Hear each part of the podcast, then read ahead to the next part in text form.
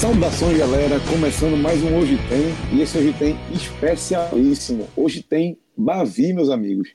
Decisão do Campeonato Baiano, partida lá no Barradão.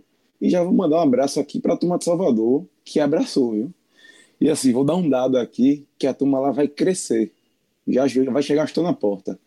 A audiência do primeiro telecast da gente oficial, cobrindo aí tanto Bahia como Vitória, isso é uma coisa que você vai ver muito durante a Série A, vai se, vai se acostumando, foi maior do que a final entre Central e Náutico. Então, meus parabéns aí ao público de Salvador e fiquem ligados que essa parceria só vai crescer. E como hoje tem, hoje também tem estreia. Vitor Vilar, meu amigo, seja bem-vindo ao 45 Minutos, nosso parceiro em Salvador. Ele que vai estar ao lado de Cássio Cardoso, que já gravou o primeiro telecast do, do Bavi, da, da, primeira parte da final. Também vai estar lá de Thiago Minhoca, que vai fazer a estreia na primeira rodada do Brasileiro. Vitor, como o jogador apresentado, seja bem-vindo. Diga suas primeiras palavras aí, suas expectativas, fique à vontade. Obrigado, gente. Quero agradecer a oportunidade oferecida aí por vocês, né? Espero ajudar o time bastante nessa Série A do brasileiro aí, fazendo a cobertura aqui do Bavi, não é isso?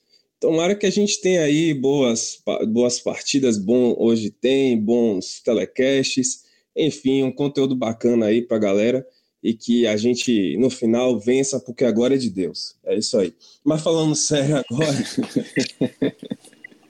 é, é, pô, galera, brigadão aí pela oportunidade, né? Eu sempre acompanho os telecasts, os hoje tem, mesmo não sendo é, não, não sendo torcedor do esporte, do Náutico, do Santa Cruz, não acompanhando o futebol pernambucano. Aliás, eu passei a acompanhar o futebol pernambucano muito por conta de vocês. Até o telecast do Esporte Salgueiro eu acompanhei aí recentemente, que eu acho, achei muito bacana como vocês transformaram o jogo numa coisa análise do esporte. Então, pô, sempre acompanho, prazerzão participar dos programas agora. Espero contribuir aí da melhor maneira se eu acho que contribuí aí no podcast algumas vezes bem, por isso que vocês me chamaram, deram essa oportunidade, né? É isso aí, o homem já falou com o jogador. Ô, Rafa, Fala Rafa, aí. se o cara escutou, se o cara escutou o telecast de Esporte Salgueiro, tá pronto para tudo. Porque foi o, foi o telecast dedicado ao torcedor rapariga e ao ouvinte rapariga, porque é os caras que não abrem nem a pau. O time maltrata e a turma escuta. E também o nosso ouvinte, que o que a gente coloca, a turma não abre, não. Então, Vitor já passou pelo, pelo vestibular. Ele já teve passado pelo batismo, que foram as participações dele em áudio, inclusive, em vários podcasts, né, trazendo é, justamente a visão mais próxima do futebol de Salvador. E aí, meu amigo, se ele escutou o telecast Esporte Salgueiro, pro, pro ouvinte da Bahia que não está entendendo exatamente o que foi esse jogo, isso foi uma disputa de terceiro lugar inócua que inventaram aqui na última segunda-feira e que a gente não abriu não, a gente fez o programa de forma um pouco fora da linearidade, mas foi divertido. Seja bem-vindo, Vitor. Valeu, galera. Rapaz, o programa ficou muito bom, viu? Espero, espero. Eu, eu ouço tudo de vocês. Essa é a prova realmente. O programa lá ficou muito bom, porque vocês transformaram um jogo inócuo, como você falou, numa análise bacana do esporte, importante para a gente, inclusive aqui de Salvador, é, acompanhar os clubes do Recife. Imagino que o pessoal de Recife também seja importante acompanhar os times aqui de Salvador, né? Isso mesmo, Vitor. E para explicar ao torcedor de Salvador que não está acostumado ainda, torcedor da Bahia em geral, é o seguinte: hoje tem é o pré-jogo, certo? A gente vai falar em todas as rodadas da Série A dos quatro clubes do Nordeste: Bahia, Vitória, Esporte e Ceará. E a gente sempre vai trazer escalações, cenário da partida, como é que está a equipe, expectativa. E para começar aqui, o nosso hoje tem sobre o, o, o Bavi, sobre a decisão, é o seguinte. Na sexta-feira, tivemos novo julgamento lá nos bastidores. Explica ao nosso ouvinte me explique também o que, é que aconteceu, se isso mudou em alguma coisa para essa partida de domingo. Tem jogador voltando. Pois é, Rafa. É, eu tenho dito aqui em Salvador que essa decisão, Vitória vai decidir esse título em três partidas. Né? A primeira, obviamente, foi a da Arena Fonte Nova, no domingo passado, que ele perdeu, saiu derrotado 2 a 1 E a segunda aconteceu nessa sexta-feira, foi lá no Rio de Janeiro, no tribunal da STJD, e dá para dizer que o Vitória também saiu derrotado. É, claro que uma, uma, uma vitória não seria uma absolvição, por exemplo, aos brigões lá daquele Bavi, que foram Canu, Rainer, Iago e Denilson. Isso era quase impossível de acontecer porque os vídeos né, são muito claros a agressão deles aos, aos jogadores do Bahia, especialmente a Vinícius. Então, a vitória mesmo para o Vitória seria sair sem mais nenhum jogador suspenso, né, ou até mesmo conseguir a absolvição de Mancini mas principalmente não ter mais nenhum jogador suspenso. E havia o risco de do Vitória perder também Ramon e Bruno Bispo, que foram citados. E de fato isso aconteceu, ou seja, o Vitória saiu derrotado nisso. O Ramon ele pegou um jogo e o Bruno Bispo também, por não por terem participado, na verdade, é, do, dos elementos ali, do, dos episódios que levaram ao final antecipado da partida. Né? O tribunal entendeu que Ramon levou ali, foi emissário da informação que o jogo tinha que ser terminado, e Bruno Bispo, ele deliberadamente chutou a bola para terminar o jogo. Então, os dois pegaram um jogo de suspensão. Como o Bruno já cumpriu, já que ele teve foi expulso, cumpriu automática, sobrou para Ramon. Ramon não tinha cumprido nenhum jogo ainda. Aliás, ele nem foi expulso naquela partida. É, então, ele vai cumprir agora na final. E isso é muito determinante para o Vitória, né? É um desfalque importante no setor mais carente do Vitória, que é a defesa. Não tem uh, nenhuma, nenhum setor do Vitória que seja tão carente, tão problemático e que, é, que de fato seja criticado pela torcida, perseguido pela torcida até, eu diria, do que a defesa. O Vitória tem uma defesa muito vazada, foram 23 gols em 22 jogos esse ano, né? aí contando apenas com um gol que o Bahia fez na primeira partida, né, no primeiro Bavi desse ano. E essa zaga, que impreterivelmente vai jogar no domingo, não tem como fugir dessa zaga. Deixa eu explicar até por que, que essa zaga é, vai, ser que, vai ser a que vai jogar no domingo de qualquer jeito, que é o Alisson Maia e Bruno Bispo. O Vitória tem quatro zagueiros no elenco. Tem Canu, que está suspenso, pegou oito partidas, na verdade até teve a pena dele diminuída, era de 11 aqui na segunda instância baiana, e diminuiu para 8 lá no STJD. Então ele está suspenso de qualquer maneira. O Vitória tem Ramon, como eu disse, está suspenso dessa partida apenas. Tem Bruno Bispo e tem o Alisson Maia. Esses dois nunca jogaram juntos, Bruno Bispo e o Alisson Maia. Nunca. Quer dizer, jogaram apenas uma partida, mas foi uma partida pelo Campeonato Baiano contra o Fluminense de Feira, sem uma pressão de uma final, né, sem uma, uma, um jogo mais de uma exigência, né, técnica, como o Bahia vai ter que é, vai pressionar o Vitória nesse sentido. Então, e, e eles nunca. E tem um detalhe: o Bruno Bispo ele perdeu a vaga dele de titular justamente para o Alisson Maia. Né? O Alisson ele ganhou a vaga de titular na vaga do Bruno Bispo. Bruno, logo após aquele Bavi, ele começou a falhar repetidamente é, nos jogos. No jogo do ABC foi estupim, foi o auge dessa crise técnica do Bruno Bispo. Ele falhou em dois jogos, em dois gols do ABC, terminou empatado aqui no Barradão o jogo pela Copa do Nordeste em 3 a 3 Ele falhou em dois gols e principalmente no final, né, o jogo estava 3 a 2 no último minuto o ABC empatou. Isso deixou a torcida revoltada e a partir daquele jogo ele não teve mais oportunidades como titular. Chegou até a ser, eu diria, encostado assim, para preservar o menino que tem 21 anos só. E o Alisson entrou nessa função. E eles jogaram no jogo seguinte, mas depois disso não se repetiu essa zaga. Então é mais um problema para o Vitória, mais um problema para Mancini, mesmo que ele tenha é, mantido aí pelo menos dois zagueiros, né? Podia ser muito pior se ele não tivesse o Bruno Bispo, se o Bruno tivesse tomado mais uma partida de suspensão, ele teria que improvisar alguém, e isso seria muito pior, mas ainda assim é um problema grave para o Vitória, que já tem problemas na defesa. E aí, só para completar a lista de desfalques, tá?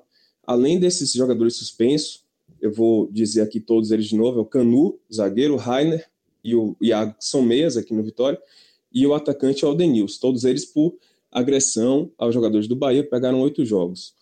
O Bruno e o Ramon pegaram um jogo de suspensão por conta de terem participado ali dos eventos que levaram ao final da partida antecipadamente.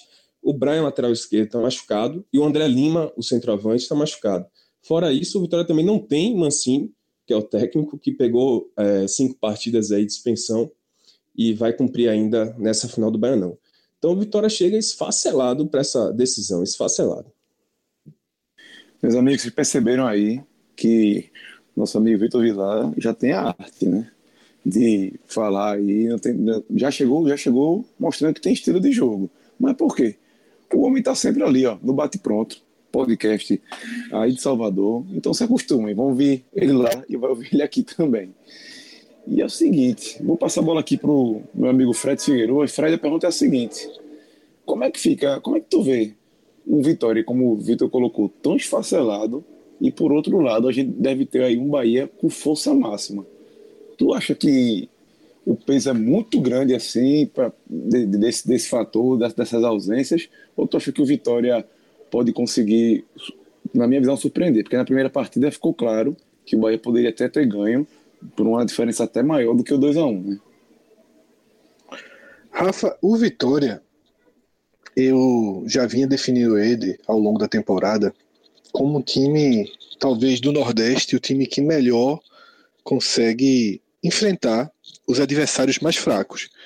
E essa primeira parte da temporada é, ela é formada fundamentalmente por jogos contra times muito mais fracos. Isso para o Vitória, para o Bahia, para o Ceará e teoricamente para o esporte, que foi o que não conseguiu é, se impor os outros três conseguiram fazer pelo menos o básico, né, nesse primeiro início, nessa primeira parte da temporada. Dos quatro clubes da Série A, Vitória, Bahia e Ceará estão de acordo com, com seu potencial, com investimento e fizeram o básico. Agora vão tentar colher o algo mais que é um título e os três têm chance.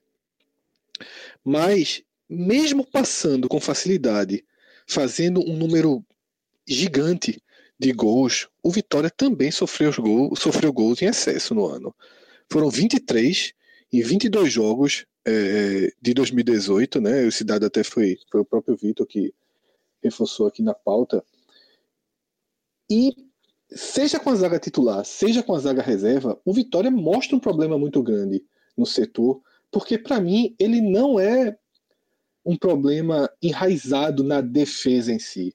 Eu acho que o Vitória tem uma dupla de volante que está longe do ideal para se disputar uma Série A, que dá uma sustentação mínima nesse tipo de jogo que a gente está falando, um início de temporada onde a maioria dos adversários são inferiores tecnicamente, e aí você, William Corrêa e Felipe Souto, conseguem dar conta do recado. São jogadores que, queira ou não, têm uma saída de jogo razoável, têm um jogo de cabeça erguida, mas para você formar um sistema defensivo coeso, forte, nenhum dos dois é, tem a condição de compor esse sistema.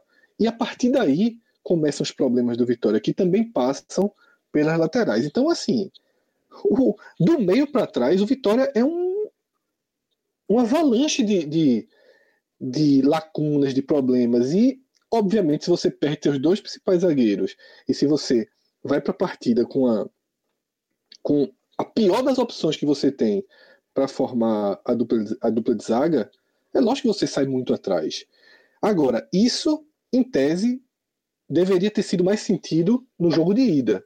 Porque no jogo de ida, o Bahia tinha uma obrigação natural pelo estádio, por estar tá, por tá jogando com torcida única, por precisar construir uma vantagem para ir para uma final complicadíssima dentro de um barradão onde o Bahia historicamente tem dificuldade e com os ingressos quase todos já vendidos até a, a hora da partida certamente estarão.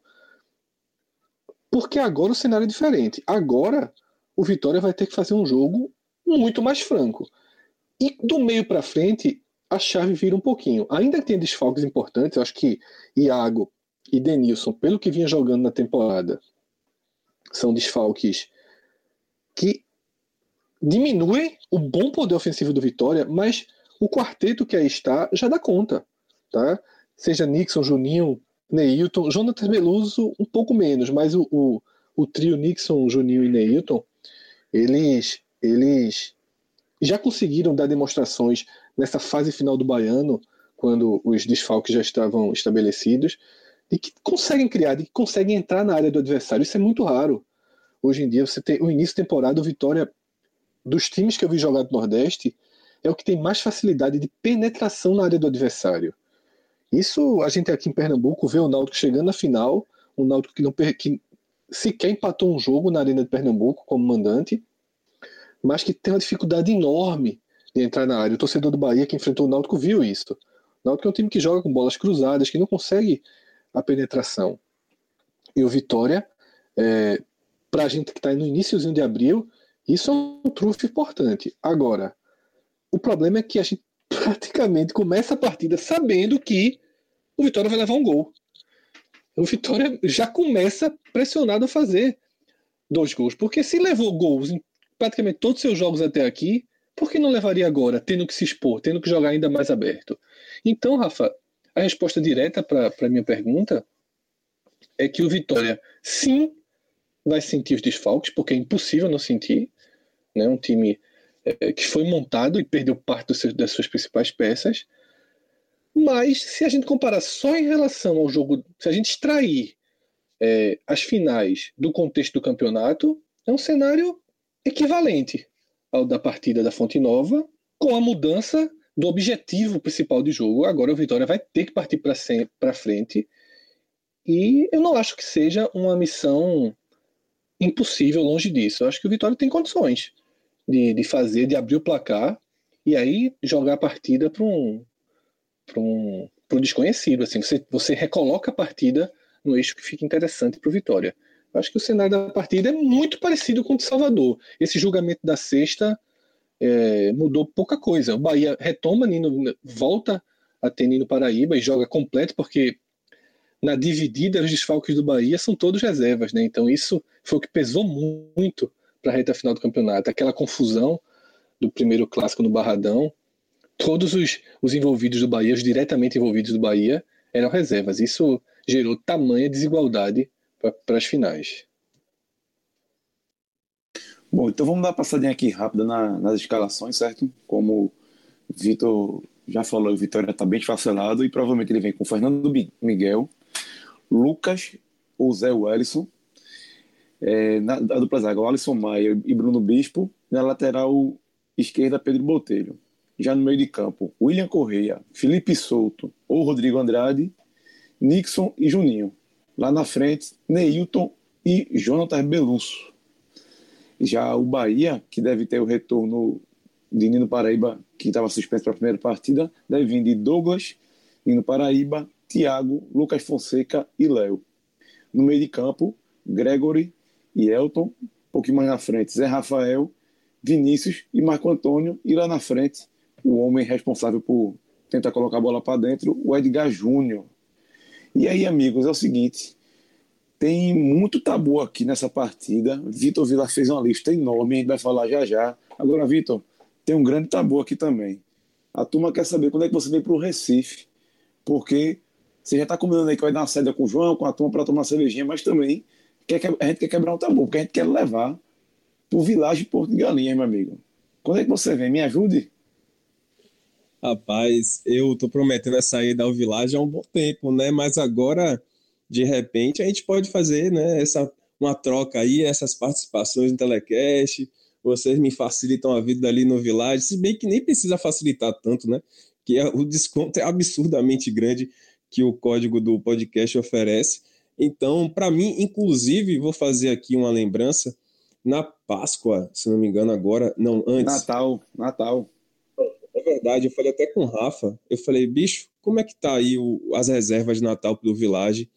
Porque eu tô pensando em ir, velho. Se eu for aqui, se eu for aqui na Bahia tem muita, muito litoral aqui, né? Tem muitas praias, tanto no sul quanto no norte. Se eu for pro litoral norte aqui da Bahia, por exemplo, no Natal, eu vou pagar só de, de diária do, de, um, de um hotel, de um, de um de um hotel, não é nem de um, de um resort, é de um hotel, o valor de de repente pegar o carro ir no Recife um dia de viagem aí eu chego, menos do que isso, e pegar, curtir aí o Village. Então eu fiz esse cálculo aqui com minha, minha namorada, a gente quase foi realmente, só que aí o Rafa me deu a má notícia de que o Village estava esgotado com muita antecedência, eu não tive nem chance de planejar essa viagem. Mas ainda tenho em mente que um dia eu vou pegar uma diária aí do Village, um final de semana desse, um feriado prolongado, vou pegar a estrada ou até mesmo o avião, porque mesmo com o avião eu já vi aqui que dá, dá, vale mais a pena do que às vezes pagar um resort aqui no litoral norte, no litoral sul da Bahia, viu? É, meu amigo. O homem, vocês já viram aí, né? Isso não foi ensaiado, não, viu? O homem já sabe fazer propaganda. E é o seguinte, Vitor. A turma de Salvador, que não conhece o Village, eu só vou dar uma dica. Entra aí. villageportigalinhas.com.br Lembrando que o Village é com dois L's. Vai na área de reserva, certo? E coloca lá a data que você quer, vai abrir um mapa, você escolhe a data e coloca lá, podcast 45. Meu amigo, é mágica. Mágica, mágica, mágica. Por quê? 40% de desconto automático. Automático. E você vai conhecer, como o Vitor falou, é nível de resort. É outro é um hotel que eu garanto a você, todo mundo que conhece, a gente estava tendo uma reunião essa semana, quando falou do código, o pessoal já estava anotando, todo mundo que conhece, volta. Quer voltar, ou já planeja para levar a família, para levar um grupo maior, porque é uma coisa fora de série. Então você de Salvador, que ainda não conhece Porto de Galinhas, que não conhece Village, acesse aí, se planeje e venha conhecer, como o Vitor em breve vai conhecer. Voltando aqui para a partida, pessoal, vou perguntar a, a Vitor agora, porque a gente falou da escalação, e essas duas dúvidas, Vitor, lado do Vitória, Zé Wellison no lugar do Lucas ou Rodrigo Andrade no Felipe Souto? Você acha que é possível é, elas ocorrerem ou ou tá, tá mais complicado? E por que elas ocorreriam? Então, Rafa, é, como o Fred falou, né? E eu só para endossar aqui o que ele disse, de fato, o grande problema do Vitória é que ele praticamente já começa atrás do placar, né? É, Fred falou muito bem isso.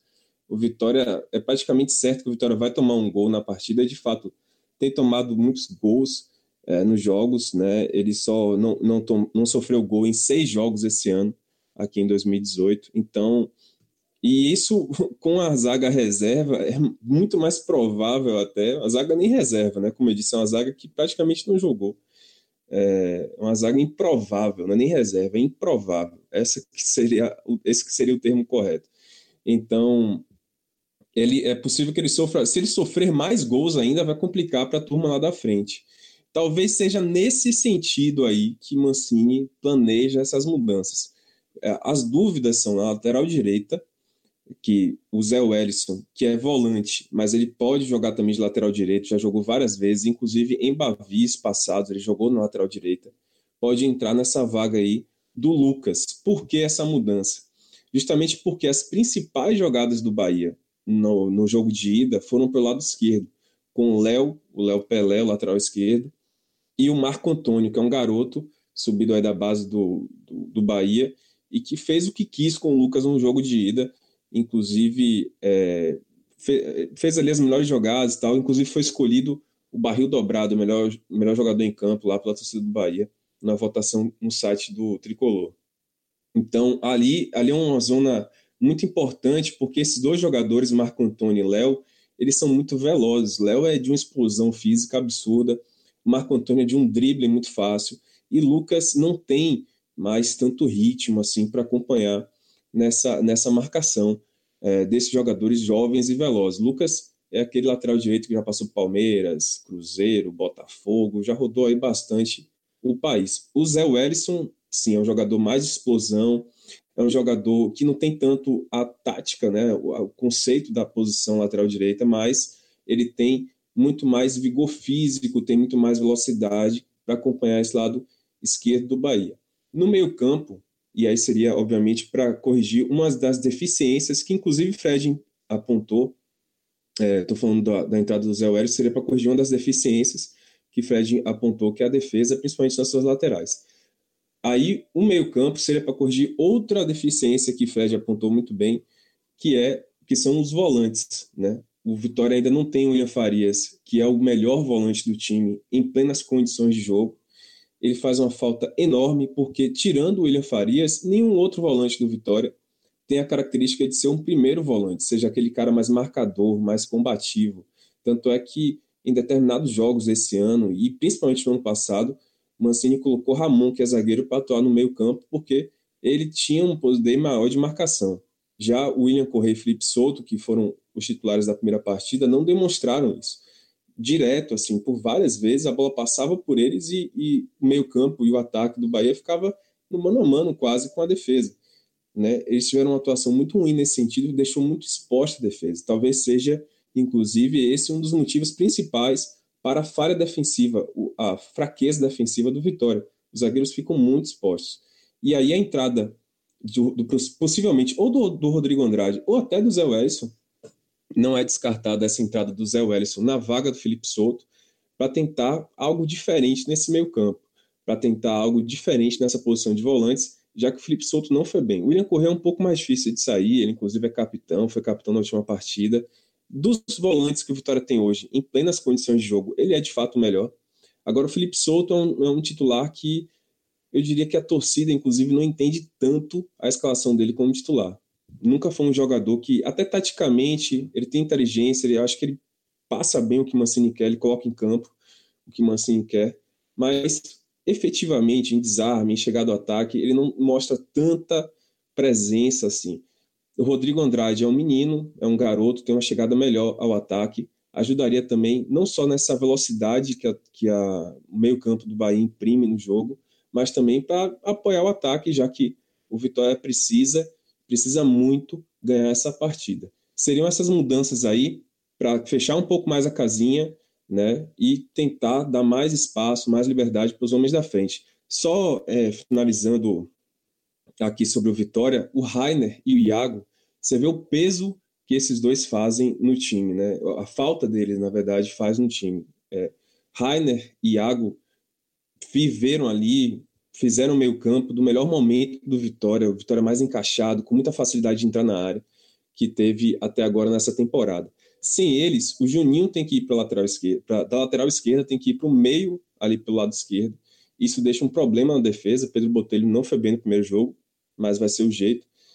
E o, a ausência do Iago coloca o Nixon, que é um garoto, no meio campo. Então, é, é, faz uma, uma, é uma diferença enorme, tecnicamente falando. Enorme, mas o Vitória vai ter que saber lidar. Até que o Juninho com o Neilton encaixaram bem, como foi como mostrou muito bem o primeiro gol do Vitória, o único gol do Vitória, na verdade, no, no jogo de ida lá da Fonte Nova, né? Uma tabelinha rápida entre Juninho e Neilton, essa duplinha funciona bem. E o Jonatas Belusso, de fato, não mostrou ainda o que veio fazer aqui em Salvador, ainda não encaixou no time.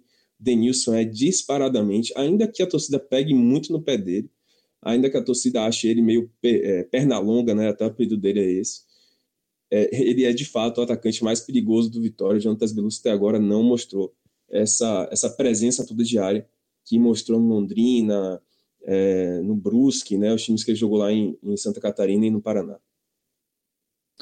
Bom, é, sobre o Felipe Souto, Vitor, a gente aqui em Pernambuco conhece muito bem o que você está falando. É um cara que funciona para o time, a gente sempre espera algo mais dele. E Fred Figueiredo, meu amigo. E sobre Jonathan, e sobre Jonathan Belusso a gente conhece bem também. Tanto que nenhum clube daqui caiu na. nenhum clube daqui caiu nessa, nessa conversa dele daqueles gols do ano passado, não. Eu acho assim que é um atacante que no Vitória, como, como o Vitor falou, ainda não mostrou e não sei se vai mostrar. Eu achei que o Vitória contratou mal aí, mas acontece, todo mundo cai nessa. Quem não, é porque como o jogador já tem uma passagem muito ruim aqui no futebol do Recife, você acompanha mais de perto, se ele começa a fazer gols em, em, em outros lugares, acaba a gente diz assim, ah, isso é um momento que não vai, isso vai dar em nada, né? O próprio Vinícius no Bahia tá fazendo um bom ano e todo mundo aqui seca um pé atrás porque sabe que Vinícius ele costuma ter vida curta, né, de bom futebol. Foi assim no Náutico, foi assim no Atlético Paranaense, no Bahia já se alongou esse período, então agora a gente abre uma possibilidade. Mas eu diria que é o mesmo o que a gente sente aqui ao ver o Vitória quebrar a cabeça agora com o Jonas Belusso, e, ou, ou melhor, o que o Vitória viu para trazer Jonathan Belusso é o mesmo que parte do Brasil está vendo em Gustavo lá no Fortaleza. Eu tenho certeza que nenhum torcedor do Bahia quer o retorno de Gustavo. Então, essa, essa quando a gente já, já viu de perto a fase muito ruim do jogador, para passar o pano, esquecer e perdoar é muito mais difícil. Só um comentário sobre Gustavo, né? Na verdade, esse intercâmbio entre os times do Nordeste é interessante, né? Porque aí também tem no Recife, veio de lá, na verdade, o Regis, e jogou bem aqui, Vinícius está surpreendendo. Agora, Gustavo, amigo, toda vez que ele faz gol no Fortaleza, eu sei que tem ouvintes lá no Ceará, a torcida do Bahia meio que dá uma risada, assim, fala, hum, isso aí quando chegar na Série B, Então, vamos falar agora um pouquinho do Bahia, galera, que é o seguinte. Falei que Nino Paraíba deve voltar, né? E talvez, Fred, também tenha outra mudança, né? Para que talvez Mena possa entrar no lugar do Marco Antônio. Vai ser uma função parecida com aquela que ele fez no esporte. O que é que essas duas mudanças podem influenciar no Bahia? Isso, é, isso foi uma conversa que até a gente teve no nosso grupo do WhatsApp. E o Cássio Cardoso, de Salvador, ele trouxe essa possibilidade, foi discutida. Eu acho difícil, porque é o que Vitor já falou nesse programa. Marco Antônio ele teve uma facilidade absoluta no confronto direto com Lucas. E por mais que o, que o Bahia tenha uma vantagem a defender, e pensando nessa vantagem, você ter Mena, que consegue atuar de forma eficiente como ponta e ajuda na marcação pela sua própria característica, não é um, um exímio marcador lateral, mas consegue é, deixar o time mais organizado. Isso, essa, essa possibilidade deve morar na cabeça de Guto, mas eu não entraria com ela. Porque se o Vitória tem na sua defesa o ponto mais fraco, que se, que se explore o ponto mais fraco. Eu não vejo que o melhor caminho para o Bahia tentar ser campeão é abrir mão de atacar uma defesa tão vulnerável quanto a do Vitória. Pelo contrário, é o Bahia fazer o que a gente falou aqui confirmar que o Vitória vai levar um gol. Porque se o Vitória levar um gol, já tem que ser dois para o Bahia. E por mais que o Vitória tenha força ofensiva, é um clássico. O Bahia não é o Globo, o Bahia não é Juazeirense, o Bahia não é ABC, tá? Não vai, não vai, não vai vender barato. Não vai, não é porque o Vitória tem uma facilidade ofensiva que vai sair entrando na área do Bahia também o tempo todo. E os dois clássicos ou um clássico e meio já demonstraram isso. Apesar de que o Vitória para mim foi melhor lá naquele clássico da confusão e teve momentos bons também na primeira partida da final. Agora, do lado direito, não. Nino Paraíba voltando é um reforço de, de peso para o Bahia. João Pedro não, não rende o esperado, ou aliás, rende mais ou menos o esperado, já que é um, um lateral cujo histórico defensivo é muito ruim. É um lateral que talvez é, já tenha passado da hora de virar a chave e se assumir como ponta porque tem, tem muito problema defensivo, mas no Bahia ele não está bem em nenhum dos dois dos dois extremos, né? Nem também não tem sido, nem no Paraíba ganha posição, seja como no apoio, seja na defesa. Então, é, apesar de haver essa possibilidade de ter Mena na esquerda, e foi bem no esporte assim, inclusive, talvez o ponto mais importante é que quando o Mena consegue aprofundar e colocar a bola na área, atuando como ponta, mas que aí ele fica mais fácil para ele ter uma penetração dentro da área, né? O caminho é mais curto. Ele tem muita consciência nesse cruzamento. É, não dá nem para chamar de cruzamento. Eu diria que é um, um, passe. E o Sport fez vários gols na temporada dessa forma, inclusive o gol da, o gol da permanência. Né? Foi o gol de André, depois de um cruzamento de Mena, justamente nesse sentido. Ele, quando ele tá, quando ele consegue entrar na área, ele cruza de cabeça erguida, a bola vai onde ele quer.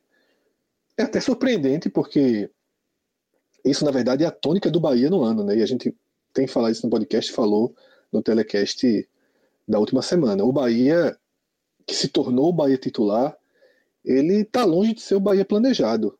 O Bahia que os reforços, quando foram apresentados, você dizia, opa, eu vou ter um timaço esse ano, eu vou jogar com Elber aqui, vou ter a Lione de novo, Zé Rafael, Mena, Newton no meio de campo. Esse Bahia simplesmente não existe. Lembra um pouquinho Vitória é, de 2017, que aquele, aquele caminhão de bons reforços nunca jogou junto, nunca funcionou. E o Bahia também tem um rumo muito parecido nessa temporada, com a diferença que Guto tem um controle da situação, já conhecia parte do elenco, tem uma forma de jogar muito bem definida, e aí não importa muito quem entra, ele consegue tirar de jovens como Marco Antônio, de Gregory, ele consegue reorganizar a casa com menos, com menos qualidade, mas com que ele com que está rendendo no momento. Isso explica de novo Edgar Júnior de atacante, explica Vinícius ser o principal meia do Bahia, que por mais que ele esteja rendendo bem, não é jogador para ser principal meia de um clube de Série A, está sendo. Mas isso para mim, por mais que seja que ele seja muito criticado, que tenha penado ao longo da temporada, mas Guto Ferreira tem uma consciência de organização básica, de mínimo de evolução para um time muito grande. Por isso que eu acho que o Bahia, dos quatro clubes do Nordeste, é o que vai entrar na Série A mais arrumado, porque Guto é um treinador que garante o um mínimo. E quando você tem um mínimo, você consegue jogar mais fechadinho fora, você consegue trazer resultados aqui e ali. O que, o que fica de negativo para o Bahia é que a quantidade de investimento é mais do que o mínimo. Né? Porque o mínimo você pensa assim, o Guto já vai dar. Então, se eu qualificar esse elenco, eu vou ter um puta time. E o Bahia não tem um grande time. O Bahia tem um time que está dando conta do recado. E para uma decisão como essa, já que a gente não está ainda falando de Série A, a gente está focando em um único jogo, para uma decisão como essa, o fato de ser um time mais estruturado, mais robusto, é uma vantagem significativa diante de um adversário que está longe é, de ter um, um, um, grau, de, grau de, de equilíbrio entre os setores ideal. E é com equilíbrio entre os setores que você que você tem um grande time. Não é com Neilton jogando muito, não é com Nixon dando conta do recado. Hum, é difícil, assim. É, o Vitória vai precisar ser muito, muito, muito eficiente nas chances criadas para sair do Barradão com esse título, porque o Bahia, o, o grau zero do Bahia, a estabilidade dele tende a pesar mais na partida. Bom, galera, depois de a gente falar de tanto de escalação, Vitor Vilar, meu amigo, queria que você falasse um pouquinho desse, desses tabus, né? Porque essa partida tem muito tabu para ser. que pode ser quebrado, né? Como é que tá essa situação aí? O Bahia tá com um jejum aí de 16 ou 20 anos, como você colocou aqui na pauta. Me explica aí, por favor. Pois é, Rafa. O Bahia tem a oportunidade hoje de quebrar, de fazer, eu diria, uma das maiores alegrias da torcida do Bahia, que é ganhar um título no Barradão. A torcida do Bahia guarda com muito carinho a última vez que isso aconteceu, que foi em 2002, foi pela Copa do Nordeste, quando o Bahia fez 3 a 0, 3 a 1, na verdade, no jogo de ida, é, com três gols, um gol de cada do trio maravilhoso daquele ano, que era Sérgio Alves, Nonato e Rob Gol.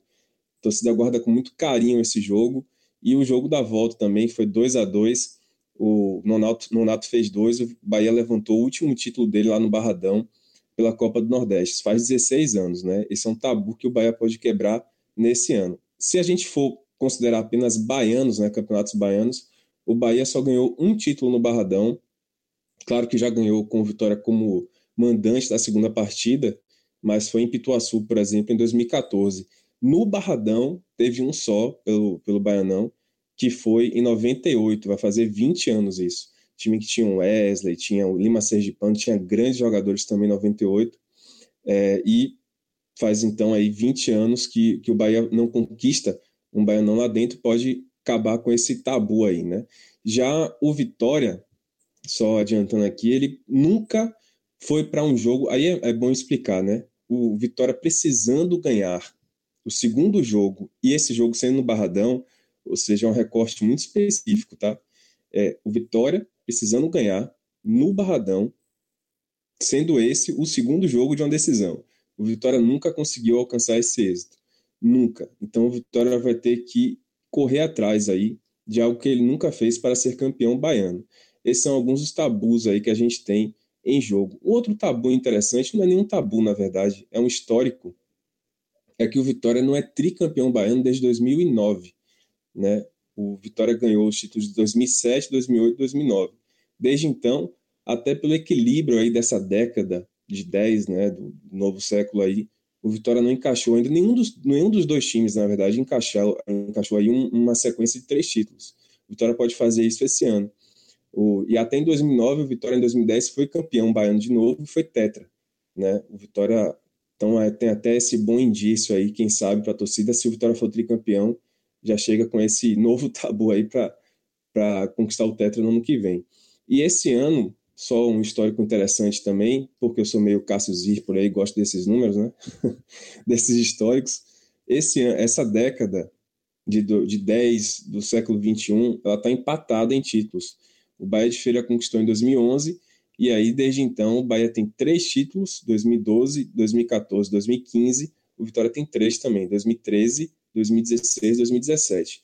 Então, quem ganhar esse ano vai ganhar uma vantagenzinha aí para conquistar a hegemonia da década, é, na década de 2000 e na década passada, né, 2000 início de 2000, a hegemonia foi toda do Vitória. Nos anos 90, a hegemonia foi do Vitória, apertadinha. E antes disso, os anos 80 para trás, a sempre a hegemonia foi do Bahia. Então, é, é uma oportunidade também do Vitória largar na frente da hegemonia e aí manter esse histórico de que no século XXI, nos anos 90, só deu vitória aqui no estado. Bom, depois de todas esses dados aí que Vitor nos trouxe, vou lembrar alguns outros, que aí a carga está quase toda vendida de, de ingressos, 28.838 já foram vendidos, tem mais de 8 mil reservados para os sócios, ainda tem cadeira à venda, mas é o seguinte, é clássico de uma torcida só, e se o Bahia ganhar, vai comemorar o título sem ninguém. Vitor, é uma coisa estranha, né? Assim, se a gente for parar para pensar direitinho, é um, jogo de torcida só, termina deixando o clássico um pouco feio, na minha opinião. Pois é, Rafa, é só pontuar assim que isso é uma nota muito triste no futebol baiano, né? Porque a gente nunca teve torcida única aqui no estado, no, no estado. Só começou no ano passado, e no ano passado a gente teve, digamos assim, a felicidade, né? Eu digo felicidade pelo bem do futebol baiano, do Vitória ser campeão em casa, então pôde comemorar com sua torcida. Se o Bahia for campeão esse ano, a torcida não vai poder comemorar com o time no estádio. Os jogadores não vão poder saudar a torcida, porque não vai ter torcedor do Bahia lá. Vão ter ali poucos dirigentes, é, alguns funcionários, só para comemorar com o time, o que é uma nota muito triste. É a primeira vez na história que a gente vai ter um time, na história baiana, né? A gente vai ter um time que vai comemorar um título no estádio, depois de um jogo, um jogo cansativo, um jogo pegado, e não vai poder comemorar com a torcida. Uma pena, né? Uma pena mesmo, meu amigo. Fred, tu tinha alguma coisa para falar aí? Deu uma cortadinha aqui ou impressão minha? É o seguinte, é, no último podcast que a gente gravou, Vitor, se você ouviu o Tele de Salgueiro Esporte, você ouviu o último podcast. A gente começou fazendo a pergunta é, cuja resposta foi considerada por alguns bem bairrista, se Central e Náutico, se Náutico e Central, era a final com mais peso em jogo no, no país, né, dessas finais de estadual, de estadual é, desse final de semana. Por que a gente falou isso? Porque o Náutico carrega um tabu de 14 anos, né, completa, completará 14 anos, na verdade, nesse momento é 3 anos, 355 dias, e o Central nunca foi campeão. Pernambuco, junto com o Rio de Janeiro, é, são os dois únicos estados que nunca tiveram um time do interior campeão. Então, assim, para a gente, a gente tratou da seguinte forma: por mais que tenha rivalidade em Salvador, em São Paulo, por exemplo, a torcida do Corinthians fez uma mobilização absurda para um treino e até me fez repensar se o que a gente falou estava realmente certo.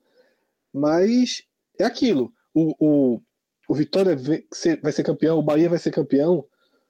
Sete dias depois, os dois já estão completamente imersos no, no, Campeonato Brasileiro e o Vitória ainda com Copa do Brasil, o Bahia vai voltar para a Copa, vai entrar na Copa do Brasil, o Bahia com Sul-Americana, o título estadual passa a ser só um ponto de rivalidade. É isso mesmo?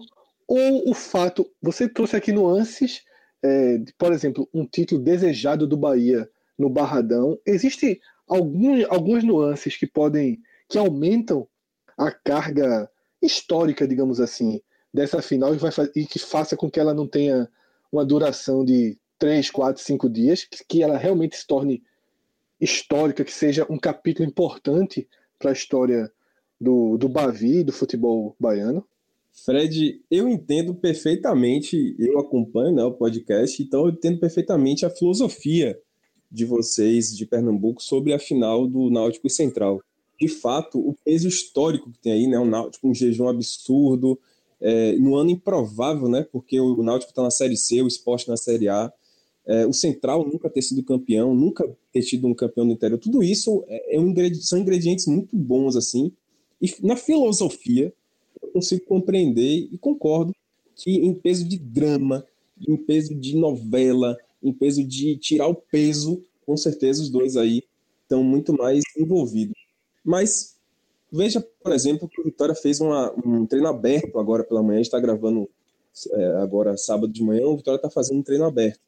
Então, isso mostra que o Vitória está sedento por esse título também. O ingrediente que eu aponto, e aí talvez o pessoal seja barrista para dizer que essa final aqui importa muito também, é o Bavi do dia 18 de fevereiro. Ali criou-se uma rivalidade muito grande, na verdade acirrou a rivalidade que já existe, né? É, existe muita treta, muita briga na rede social. O Bahia provocou com a história da fuga das galinhas, o Vitória fez a sua hashtag fechado com a SCV, aquilo ali criou, de fato, até institucional, institucionalmente falando, né, entre as duas diretorias, uma rivalidade muito grande, um, um, uma, um ódio mesmo, eu diria, de alguns torcedores, né, não da diretoria, mas de alguns torcedores, um ódio pelo, pelo rival. E esse título ele vai ser, digamos assim, a mostra de quem está com a razão. O Bahia, o torcedor do Bahia, acredita que ganhando esse título ele vai mostrar que é, o Vitória devia ter sido punido mesmo, que vai ser um castigo ao Vitória, que devia ter sido excluído do Campeonato Baiano, que o Bahia, que é o time mais é, é, correto dessa história toda, ele tem que merecer, ele merece esse título. E o torcedor do Vitória, por sua vez, acredita que o título baiano vai ser uma amostra de que o campeonato se decide em campo, de que no, o Bahia não pode levar isso para o tribunal, que o Bahia foi, foi injusto ao tentar entrar para ferrar com vitória no, no, julgamento. Então, assim, esse contexto todo pós-Bavi do dia 18 é o que apimenta essa final, né? apimenta essa discussão toda, e é, talvez seja por isso, por esse ingredientezinho aí, que a gente aqui na Bahia não, não veja tanto a final de Pernambuco como a mais importante do Nordeste, e sim a daqui. Até porque a daqui virou notícia internacional, né? A de vocês eu não sei. Eu quero saber Mas se alguém aí isso. tá acordado há uns três dias feito o João. João de Neto não dorme há uns três dias por causa dessa final aqui no Recife. Porque no H-Menon chegaram a fazer uma pergunta para ele, que foi a pergunta, eu tomei um susto com a resposta dele. Teve um escolha ou morre para João, João de Andrade Neto, quem é da Bahia pode seguir lá no Twitter que além de um alvirrubro declarado, ele também é um, um eleitor de Lula ferrenho. Vai perguntar a ele: você, precisa, você escolheria ver Lula solto, concorrendo, livre para concorrer à presidência ou Naldo campeão? A resposta não, não demorou dois segundos para sair. Ele disse: pode deixar um preso. Opa. Bom, meus amigos, depois dessa. a gente já pode. Só para ver o peso do que está em jogo aqui. Cada um joga seus argumentos na mesa. É isso aí, Fred. É isso aí, Vitor. Obrigado por esse hoje tem. Hoje tem aí robusto, como a gente gosta de fazer. Torcedor da Bahia. Nos siga lá no Twitter, podcast45. A gente também está no Instagram, no Facebook. Siga Fred Figueiredo lá no Twitter. O homem que tem opiniões sinceras e duras. Siga Vitor Vilar também. Vitor, qual é o teu Twitter mesmo? Que o de Fred é arroba Fred Figueiredo. O teu não estou lembrado de cabeça. É Vitor Vilar direto? Arroba Vitor Vilar, rapaz. Quem tem moral aí tem o nome completo no Twitter, né? É, só porque o meu é arroba RR, arroba RR brasileiro, você tá dando essa cutucada. Mas o Vitor Vilar é igual do Village, é com dois L's, né? Exatamente. Inclusive, essa piada já foi usada, infelizmente. É, eu sou o rei das piadas mesmo, amigo. Se acostume aí, galera de Salvador. Então valeu, galera. Um forte abraço. Até o telecast do Bavi com o campeão do Campeonato Baiano. Forte abraço. Tchau, tchau.